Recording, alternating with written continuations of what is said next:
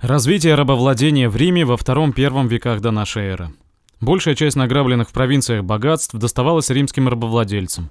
На эти средства они разводили в своих имениях стада скота, виноградники, сады, устраивали в городах мастерские, строили крупные корабли. Превращение массы людей в рабов с избытком обеспечивало хозяйство рабочей силой.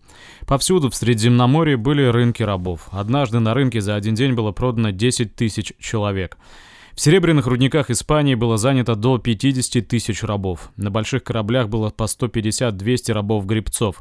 Строительством занимались тоже рабы. Особенно много рабов было в сельском хозяйстве Италии. Римские аристократы захватывали земли на общинном поле, скупали или отбирали участки у крестьян. В их имениях основную работу выполняли рабы.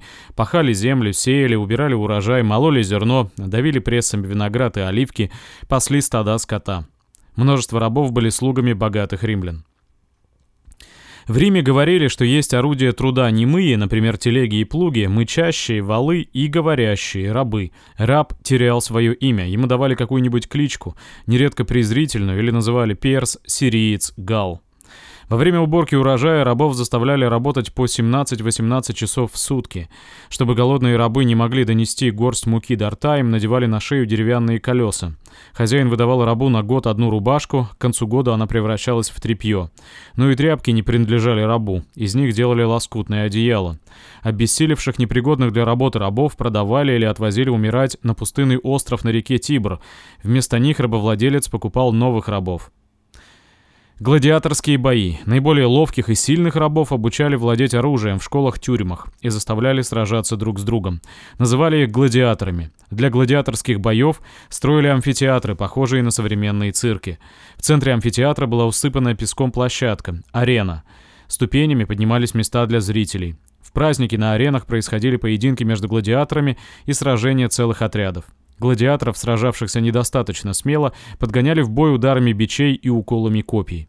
Судьба побежденного, но живого гладиатора зависела от зрителей. Если они поднимали руки, побежденному оставляли жизнь. Если опускали большие пальцы рук вниз, победитель закалывал его. Победитель возвращался в тюрьму до следующего боя, в котором, может быть, и его ожидала смерть.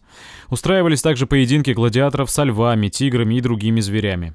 За рабами зорко следили надсмотрщики. Рабовладельцы боялись, что рабы сговорятся о борьбе, поэтому им запрещали между собой разговаривать. Раб должен был или работать, или спать. Хозяева старались покупать рабов из разных стран, не понимавших языка друг друга. Чтобы не допустить бегства рабов, дом рабовладельца запирался на ночь. Непокорные рабы работали и спали в железных оковах, растиравших тело до кровавых ран. На лице раба часто выжигали клеймо владельца. Провинившихся рабов подвергали истязаниям, избивали кнутами, выламывали суставы. По мнению рабовладельцев, этим сбродом нельзя было управлять иначе, как наводя на них страх. Владелец мог осудить раба на смерть, его распинали, привязывая руки и ноги к столбу с перекладиной. Человек умирал медленной, мучительной смертью под палящими лучами солнца. Ни в одной стране древнего мира не было такого числа рабов и такой жестокой их эксплуатации, как в Риме. Здесь и борьба рабов со своими эксплуататорами была особенно упорной, ожесточенной и массовой. Рабовладельческий строй достиг в Риме наибольшего развития. Уже во втором веке до нашей эры в провинциях Рима вспыхивали восстания рабов. Самым упорным и долгим было восстание на острове Сицилия. Оно продолжалось 6 лет и с большим трудом было подавлено римлянами. Завоевательные войны Рима обогащали римских рабовладельцев, но разоряли крестьян Италии. Молодые крестьяне долгие годы воевали в Испании и Греции, в Азии и в Африке, а многие погибали на войне. Если крестьянин и возвращался домой, то оказывалось, что его хозяйство находится в полном упадке или же земля захвачена богатым соседом. Еще более разорительным для крестьян был приток в Италию массы рабов. Обработка земли и выпас скота силами рабов стоили недорого. Крестьяне не находили сбыта продуктам своего труда и были вынуждены продавать за бесценок землю рабовладельцам. Паслись стада скота или стояли усадьбы рабовладельцев там, где раньше располагались крестьянские селения и поля. Разоренные крестьяне шли в Рим и в другие города. Заработка они не находили, так как и здесь почти все работы выполнялись рабами. В городах скапливались десятки тысяч бездомных и безработных людей. С потерей крестьянами земли сокращалось число людей, призываемых на военную службу. Это вело к ослаблению римского войска. С трудом подавляло оно восстание в провинциях, стремившихся освободиться от тяжелого гнета римлян. Некоторые рабовладельцы поняли, как опасны были для Рима разорение крестьян и скопление на рудниках и в имениях множества рабов, ненавидевших своих угнетателей. Понимали это и братья Гракхи, происходившие из знатной плебейской фамилии. Они пользовались в Риме большим уважением за храбрость и честность. Народное собрание избрало народным трибуном на 133 год до нашей эры старшего из братьев Тиберия Гракха. Тиберий предложил принять новый закон, по которому одна римская семья могла пользоваться не больше, чем 250 гектарами государственной земли. Излишки земли должны были быть отобраны и розданы самым бедным. Эту землю запрещалось продавать, она навечно оставалась у крестьянина. Сенат, состоявший из богатейших владельцев незаконно захваченной государственной земли, встретил со злобой и отверг это предложение. Тиберий обратился к народу. В ярких речах на форуме перед множеством бедняков, стекавшихся в Рим со всей Италии, он доказывал справедливость предложенного им нового закона. На форуме шли горячие споры. Стены домов, колонны были покрыты надписями, в которых беднота призывала Тиберия действовать решительно. Народ поддержал своего трибуна. Созванное Тиберием многолюдное собрание приняло земельный закон. Сенат, боясь народного возмущения, не осмелился открыто выступать против решения собрания. Комиссия во главе с Тиберием начала отбирать излишки земли и наделять ей бедняков. Враги Тиберия распространили клевету, будто он хочет стать царем. На созванном в Риме народном собрании они подняли страшный шум, не давая Тиберию произнести ни слова.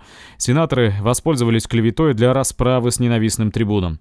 Старший из них призвал остальных спасти республику, и они выбежали на форум, где проходило собрание. Народ по обычаю расступился перед сенаторами. Дубинами и палками они убили безоружного Тиберия. Были перебиты и 300 его сторонников. Убитых бросили в Тибр, что делали только с телами преступников. Из сочинений древних историков, что заставило Тиберия Гракха требовать наделения крестьян землей. С негодованием говорил Тиберий Грак о массе рабов, непригодных для военной службы, но всегда неверных по отношению к своим господам. Он напоминал, как незадолго до того в Сицилии господа пострадали от рабов, как трудно и долго римлянам пришлось бороться с этими рабами, как опасна была борьба. Тиберий, обращаясь к народу, говорил, «Дикие звери имеют норы и логовища для ночлега, а люди, которые сражаются и умирают за Италию, бродят бездомными скитальцами с детьми и женами. Воины сражаются и умирают за чужую роскошь и богатство, их называют владыками вселенной, Вселенной, а между тем у них нет клочка земли. Народным трибуном на 123 год до нашей эры был избран брат убитого Гай Грак. Он продолжал распределение земли. Во время деятельности братьев Гракхов несколько десятков тысяч бедняков получили землю. Гай стремился ограничить власть Сената и открыть бедноте доступ к управлению государством. Однако Сенату удалось обещаниями привлечь на свою сторону часть бедноты, поддерживавшей Гракха. Когда кончился срок, на который Гай был избран трибуном, Сенат и консул послали войска против Гракха и людей, оставшихся ему верными. За голову Гая Сенат обещал дать столько золота, сколько в ней окажется веса. На улицах Рима произошло настоящее сражение. Были убиты Гай Гракх и три тысячи его сторонников. Раздел земли прекратился. Вскоре был принят закон, разрешавший продавать землю, которую крестьяне получали у государства. Разорение крестьян и скупка рабовладельцами их земель продолжились. Римская беднота сохранила благодарную память о своих трибунах. Виновники убийства Гракхов вызвали к себе такую ненависть и презрение, что были вынуждены бежать из Рима. Законы братьев Гракхов лишь на время замедлили разорение крестьян в Италии, но остановить его совсем не могли. Развитие рабовладельческого строя сделало разорение крестьян крестьян неизбежным. Продолжавшееся сокращение числа зажиточных крестьян потребовало в конце II века нашей эры привлечь в войско и безземельных бедняков. Служба в войске продолжалась по 10 и более лет. Легионеры получали вооружение, плату и проходили военную выучку. Боевые качества римской армии повысились, но армия состояла теперь в основном из наемников, заботившихся не столько о защите Отечества, сколько о личной наживе. Наемники были готовы служить тому, кто щедро заплатит.